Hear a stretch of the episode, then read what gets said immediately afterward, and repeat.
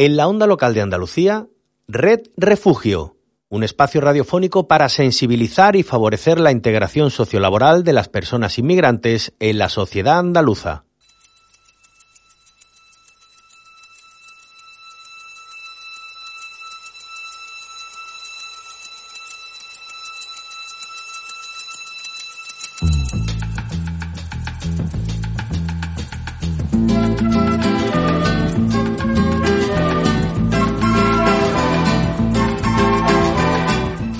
Bienvenidos a todas y a todos, soy José Carlos Cabrera y esto es Red Refugio, un programa sobre la realidad de las personas refugiadas y también de la situación que impulsa a muchas personas a intentar llegar a Europa por la frontera sur. Este programa se hace gracias a la Dirección General de Políticas Migratorias y al proyecto Andalucía es diversa. guardo amor, juegos y penas yo esta misión está íntegramente realizada por profesionales y voluntarios de la Comisión Española de Ayuda al Refugiado, CEAR, con la ayuda de la Onda Local de Andalucía. En el día de hoy nos queremos centrar en una guerra. Yemen, el conflicto olvidado. Tu alma es profunda y oscura en el programa de hoy, pues nos acompañan nuestros colaboradores habituales. Eh, tenemos aquí a Lubab Hansa. ¿Qué tal, Lubab? ¿Cómo estás? Hola, buenas tardes. ¿Cómo llevas el lunes? Pues súper bien. Bueno, y también tenemos a Luis Millán. Luis, ¿qué tal? Hola, buenas tardes. Aquí de regreso. ¿Con ganas de esta semanita o qué? Sí, sí, muy bien. Bueno, además vamos a contar también con la voz de una alumna que se encuentra en prácticas en el Departamento de Comunicación de CEAR, con Maribel Pachón. Y también eh, tenemos a un invitado, eh, a un eh, antropólogo, un doctor en antropología que viene de hacer un documental que se llama Crimen de Solidaridad. Su nombre es Juan Pablo Aris. ¿Os apetece? Pues empecemos.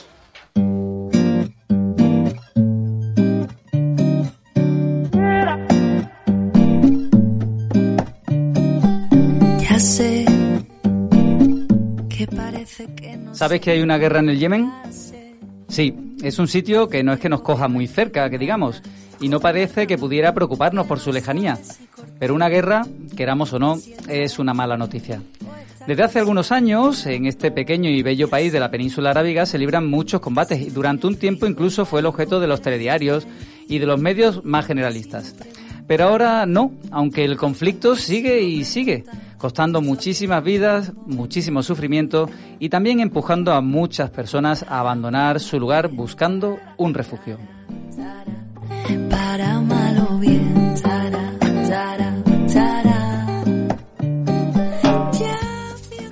El Yemen, el antiguo país de la reina de Saba, un lugar desértico con varios escenarios que son patrimonio de la humanidad, pero de los cuales no sabemos nada, ni en qué estado se encuentran siquiera.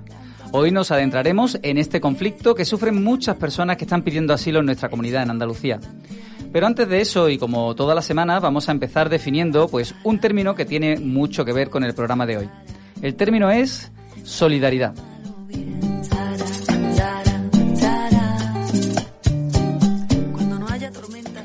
La solidaridad es un concepto que tiene varias acepciones, principalmente dos, una ética y otra política la concepción que ha ganado fuerza es la ética, es decir, donde predomina un compromiso moral hacia la otra persona. De este se desprende el reconocimiento como elemento principal y este puede expresarse de diversas formas, como amor o amistad en el ámbito privado de las relaciones primarias, reconocimiento de derechos o respeto mutuo entre ciudadanos y de la solidaridad constituida en una comunidad como valor que contribuye a la autoestima, la solidaridad, así entendida, supone relaciones sociales simétricas entre sujetos individuales y autónomos.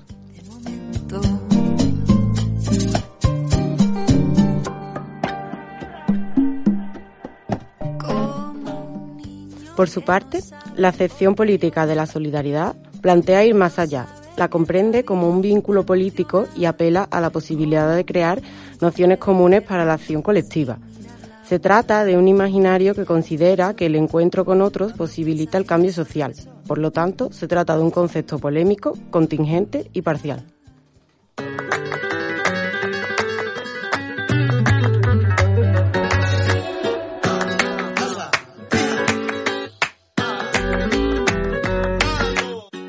Este programa lo estamos dedicando a una guerra que parece olvidada, pero que sigue ahí, causando sufrimiento y muchos refugiados. Hoy hablamos de la guerra del Yemen, aquí en Red Refugio, en la onda local de Andalucía.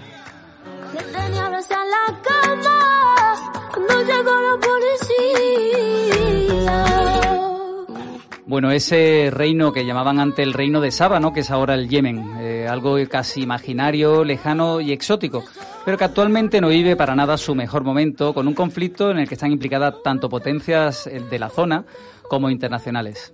El Yemen. El Yemen nos coge un poco lejos, así que vamos a acercarnos. Pues Yemen es uno de los países del Oriente Medio que tiene mayor pobreza, situación que se ha agudizado tras el comienzo de la guerra civil en marzo del 2015 y la cual ha dejado a su población en seguridad, pobreza, hambre, miles de fallecidos, desplazamientos masivos y todo lo que em, eh, esto, todo lo que hace que esto califique de catástrofe humanitaria, siendo la peor tragedia de nuestra generación. Eh, situado en la península arábiga, Yemen es uno de, los países más pobres del Oriente Medio y de todo el mundo. Su capital es Sanaa. Está situada en el interior del lado oeste del país. En el extremo oeste, la ciudad portuaria de Hudaida es la principal puerta de entrada de alimentos y otros productos como combustibles. A pesar de la situación en el país, en 2018 las llegadas de personas por vía marítima hasta Yemen desde el Cuerno de África superaron las llegadas a Europa por el Mediterráneo.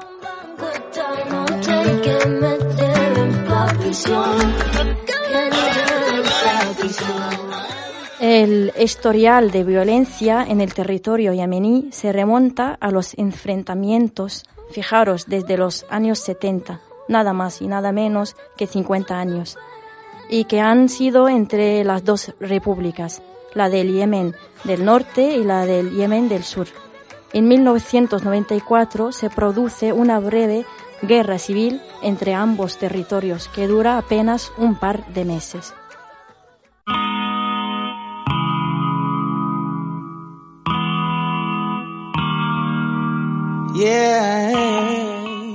Ya, pues parece que la cosa viene, viene de bastante lejos. Pero ¿cuándo empieza a recrudecerse este conflicto? ¿Cuándo empezamos a saber de él y sabemos que salen muchísimos refugiados, Luismi? Pues fíjate, José Carlos, lo gordo en realidad eh, podríamos decir que empieza tras la conquista de la capital del país, Sanaa. El 26 de marzo de 2015 justamente empezaron los bombardeos en el país. Meses después, gran parte de la capital había sido destruida y el número de víctimas civiles ha ido en aumento. Año y medio después del comienzo de esta guerra, Yemen quedaba asolado por la pobreza y la inseguridad. Ya entonces, más de dos millones de personas vivían desplazadas y se habían tenido que marchar de sus casas y más de 20 millones, el 80% del total, dependían de la ayuda humanitaria para sobrevivir.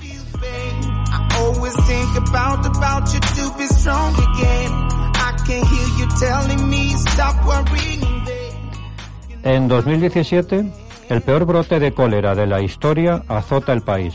La Organización Mundial de la Salud alerta sobre más de 100.000 casos de esta enfermedad endémica en el país, que sigue propagándose a causa de la destrucción de las letrinas e infraestructuras sanitarias. Cinco años de bombardeos, cinco, y cientos de víctimas civiles han convertido la guerra del Yemen en lo que ha sido catalogado como la peor crisis humanitaria en la actualidad. Una guerra de hambre, de desplazamiento interno, en la que solo unos pocos han podido cruzar las fronteras, a pesar de los bombardeos y la falta de alimentos.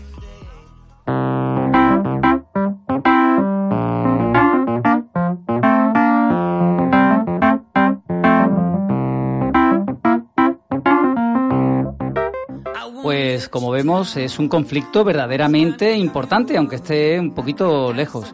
Pero ¿cómo podríamos calificarlo, Luab? Pues esa guerra que sigue presente hasta el día de hoy y ha sido calificada por la ONU como el peor desastre humanitario creado por el hombre es cada vez más intensa. A continuación vamos a descubrir cuál fue la causa y quiénes son las partes que están combatiendo. Esta última parte de la guerra en Yemen tiene sus raíces en la mal llamada Primavera Árabe de 2011, cuando un levantamiento forzó al presidente del país, Ali Abdullah Saleh, a dejar el poder en manos de su vicepresidente Abdurrabbu Mansur Hadi.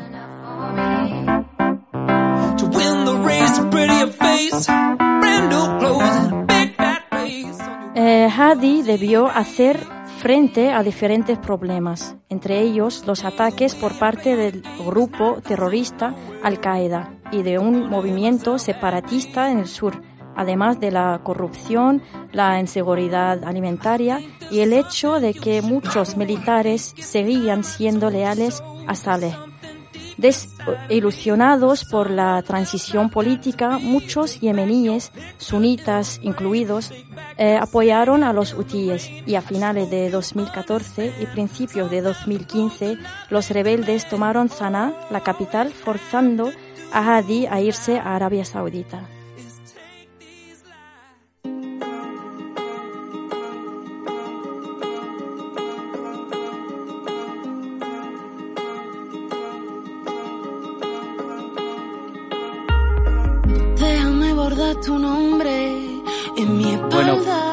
Pues con estos mimbres seguro que todo ha ido de mal en peor, eh, me imagino, ¿no? Luismi tiene toda la pinta. Pues sí, la verdad es que sí. El conflicto yemení se intensificó en marzo del 15, cuando Arabia Saudita y otros ocho países árabes, apoyados por Estados Unidos, Reino Unido y Francia, lanzaron ataques aéreos contra los hutíes, con el objetivo de restaurar el gobierno de Hadi.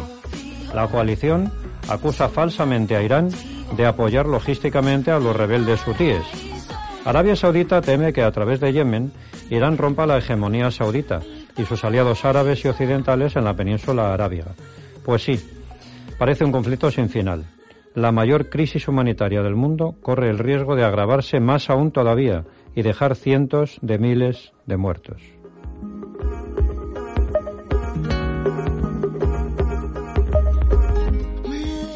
Fijaros, la ONU ha indicado que desde el inicio de la guerra, en 2015, más de 7.000 civiles han muerto y al menos 11.000 han resultado heridos como consecuencia de los ataques sauditas. Un niño muere cada 10 minutos debido al conflicto. 70% de las niñas se casan antes de los 18 años como mera estrategia de supervivencia y 8 millones de personas no tienen ni idea cuando se despiertan por la mañana de dónde vendrá su comida uno de cada cuatro yemeníes está desnutrido. Así que la situación en este país empeora cada día. La inseguridad se extiende en lo que ha sido catalogada como una auténtica catástrofe humanitaria. Pobreza, miseria, desplazamientos masivos, refugios al máximo de sus capacidades, miles de muertes de civiles y enfermedades como el cólera amenazan a sus habitantes. En cualquier caso, la solución de esta catástrofe humanitaria silenciada exige un final político.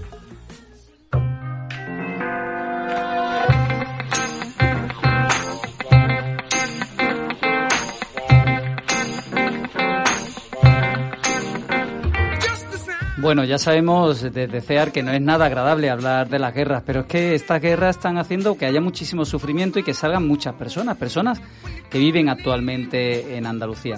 Así que, bueno, ¿qué podemos contar un poquito por encima, Luga, de, de, qué está pasando además en Yemen? Ya que, bueno, Luismi nos ha puesto en antecedentes.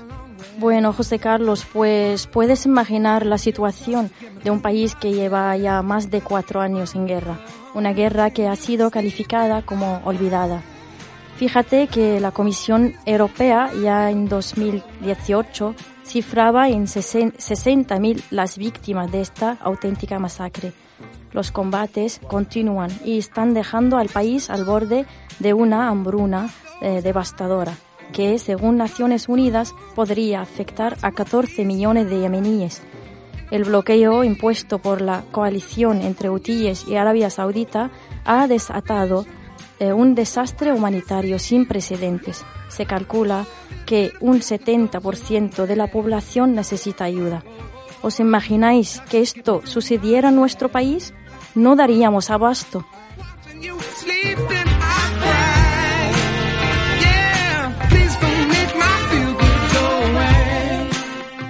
Pero es que no sabéis lo peor del caso. En España, desde el pasado 1 de enero, se requiere un visado de tránsito aeroportuario. Fijaros, justo a personas que vienen del Yemen. Un requisito que les imposibilita acceder a un puesto fronterizo en aeropuertos españoles en los que puedan formalizar su solicitud de asilo de, de forma legal y segura. Es decir, que no van a poder ni siquiera pedir asilo. Y eso lo que queremos denunciar hoy aquí en Red Refugio.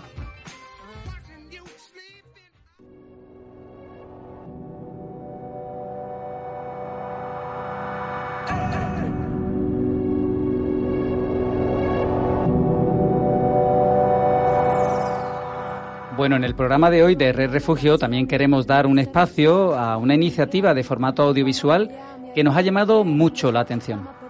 Pues en el día de hoy tenemos a uno de los directores del documental Crimen de Solidaridad, que se llama Juan Pablo Aris Escarcena. Él es doctor en antropología. Tiene un destacado currículum en investigaciones. No en vano trabaja actualmente como investigador de la Universidad de Sevilla. Juan Pablo está muy implicado en este proyecto y hoy ha venido a Red Refugio a darnos detalles del mismo. Bueno, muchísimas gracias Juan Pablo por haber venido a Red Refugio esta semana. No, muchas gracias a ustedes por invitarme a compartir este espacio. Bueno, pues eh, hoy estamos hablando del Yemen, pero queríamos dejarle este espacio ¿no? a ese documental ¿no? que habéis sacado, que tú eres director y que bueno nos ha impresionado y queríamos traerlo al programa. A ver, para las personas que nos están escuchando, ¿de, qué se trata el documental?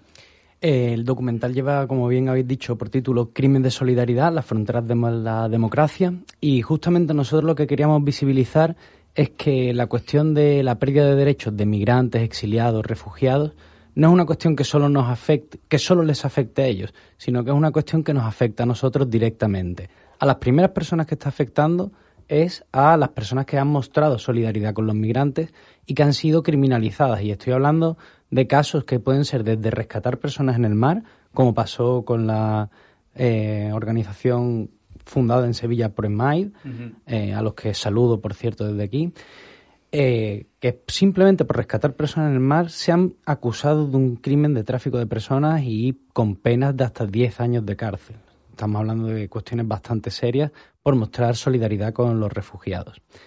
Y bueno, el objetivo del documental es mostrar cómo estamos todos dentro de un mismo proceso en el que la pérdida de derechos de unos nos acabará afectando a todos.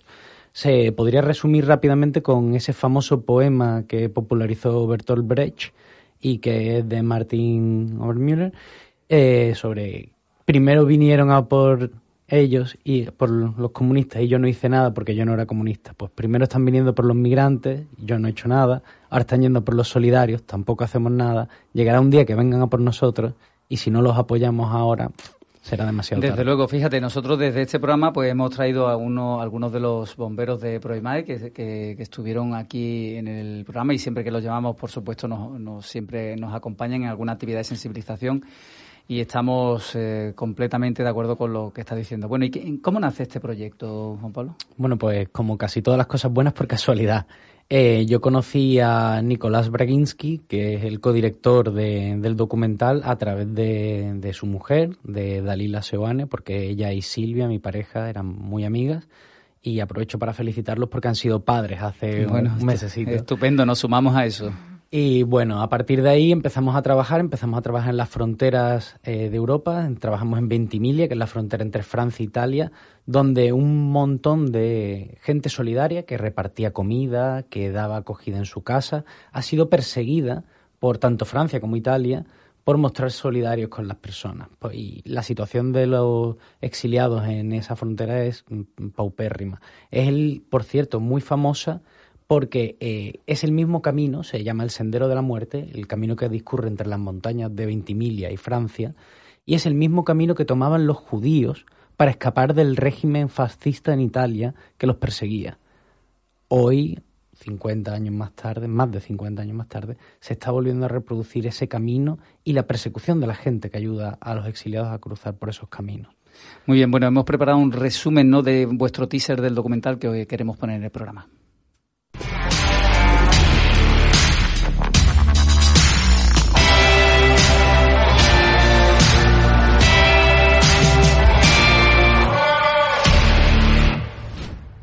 Como cura hemos dicho a la gente por muchísimo tiempo, no ir a misa el domingo es pecado mortal.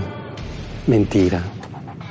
El pecado mortal más grande que pueda existir es ver morir esas personas y no hacer nada. Ver sufrir esas personas y no hacer nada, quedarse indiferente.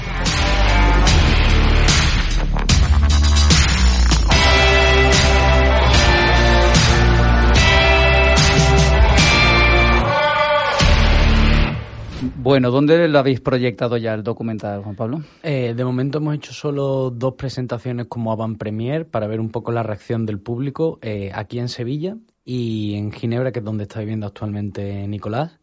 Y la verdad es que las reacciones han sido muy buenas. Entonces ahora estamos esperando a presentarlos en distintos festivales y esperemos que salga lo antes posible. Bueno, ¿qué recorrido crees que puedes tener? ¿Estáis, eh, no sé, os llaman algunas personas para poder proyectarlo? Eh, Todas las personas con las que hemos compartido el momento de la van premier han reaccionado muy bien y hemos recibido distintas propuestas de, presentarlo, de proyectarlo en distintos sitios, tanto aquí en España como en Francia y en Suiza.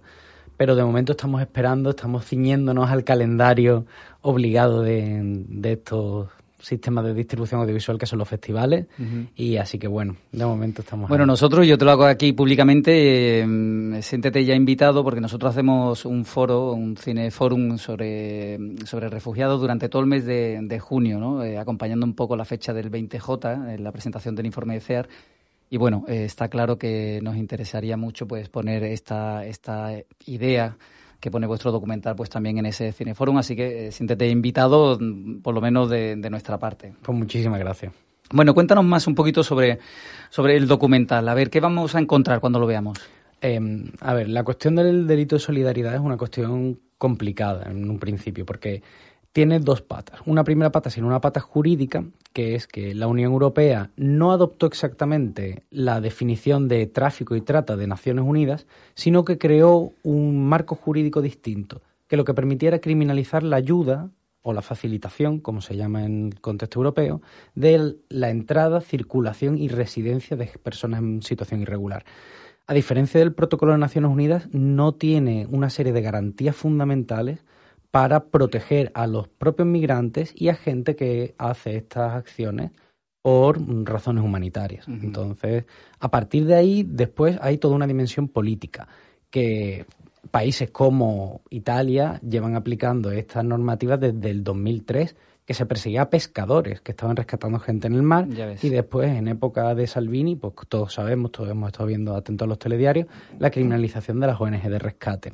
Otros países como Francia pues han sido más vinculados a las zonas de frontera, donde se ha perseguido más gente que ayudaba en ese tránsito de frontera. Por ejemplo, ¿a quién habéis entrevistado? Así que nos pueda sonar o que... Eh, uno de los casos más famosos a nivel francés es Cédric Herrou. Cédric Herrou es un campesino que lo que él hacía era dejar que los migrantes en situación irregular vivieran en su casa, en su campo, en la montaña. Simplemente hacía eso. Por eso ha sido perseguido varias veces en Francia. Los bomberos sevillanos de Premaid, como hemos ya comentado. En el teaser hemos escuchado al padre Doménico, que es un cura de Palermo, que justamente ellos lo que denunciaban era esa falta de solidaridad con las víctimas que llegaban en situaciones mm, muy difíciles a Sicilia. Entonces hemos entrevistado a José Palazón. Ahí tenemos una enorme diversidad de, de perfiles y de personas, algunas desde un punto más humanitarista, otras de un punto más, comprometido político, activista pero hay una enorme diversidad. Perfecto. Bueno, pues os deseamos lo mejor, desde luego, en el recorrido de este documental. De mm. verdad, Juan Pablo, ya sabes, tienes las puertas abiertas de CEAR y de este programa cuando quieras. Muchísimas gracias a vosotros. Hola, soy Eva Contreras, directora general de Educación del Ayuntamiento de Sevilla, y quiero mandar un saludo solidario a todos los que escucháis Red Refugio. Yo también soy de esta red.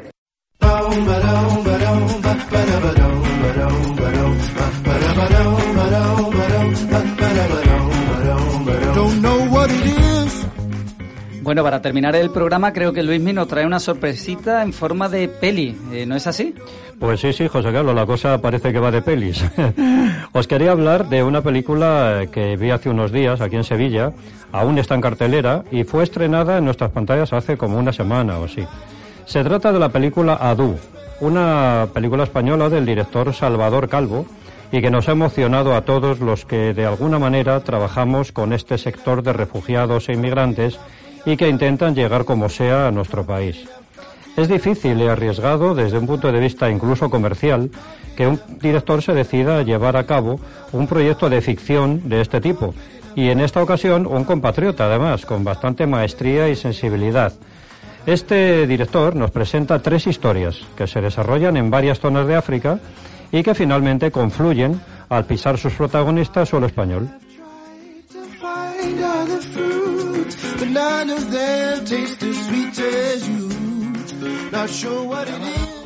Nos cuenta esta película inicialmente una historia mm, bastante terrible de dos niños que en un intento desesperado de alcanzar Europa se cuelan literalmente en las bodegas de un avión que ni se sabe a dónde va. Al mismo tiempo, un activista medioambiental, encarnado por el gran Luis Tosar, contempla la terrible imagen de un elefante muerto por furtivos.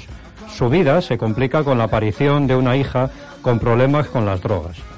La película comienza de todos modos con una masa furibunda de subsaharianos que luchan por saltarse esa valla que, que todos conocemos y en cuyo trance muere uno de ellos. Por cierto, nos nombran, José Carlos, la que hace de abogada del chico, que cae de la valla y muere, se presenta como letrada de nuestra ONG, CEAR. Ya veis, chicos y chicas, estamos en todos los lados. No dejéis de verla si tenéis oportunidad, os gustará.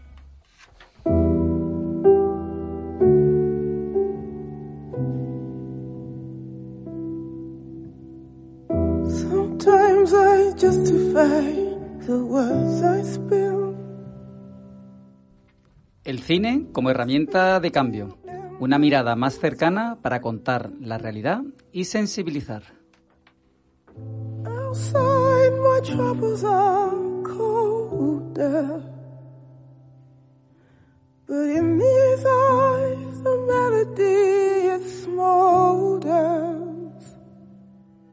Antes de terminar este programa, a las personas que nos estáis escuchando en la provincia de Sevilla, pues os queríamos animar a una exposición que hace CEAR en el Centro Cívico del Cerro del Águila. Es una exposición de fotografías de refugiados que, bueno, han hecho fotografías de cómo ven nuestra ciudad. Es interesante ver, eh, pues, estas personas que se han sentido perseguidas y que ahora viven entre nosotros y cuál es su mirada. Así que la, la mirada del otro es una exposición de fotografía que podéis ver en el Centro Cívico del Cerro del Águila a partir de este viernes próximo y hasta el viernes que viene.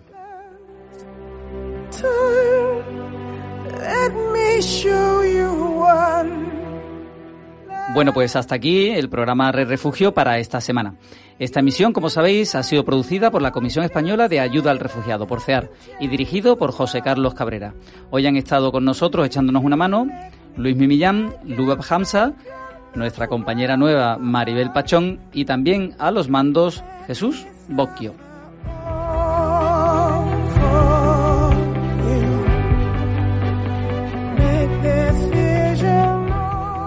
Bueno, ya lo sabes, si te ha gustado queremos saber de ti. Si tienes el móvil en la mano, pues eh, puedes buscar este programa también a través de la página de la Onda Local de Andalucía o a través de eh, la página de iVox ya sabes, esa plataforma de audio donde podrás encontrar no solo este programa, sino todos los anteriores. Y también en redes sociales, en Facebook y en nuestra cuenta de Twitter, que es arroba cear-andalucía. Gracias, como siempre, por formar parte de nuestra red. Gracias por escuchar Red Refugio y hasta la próxima.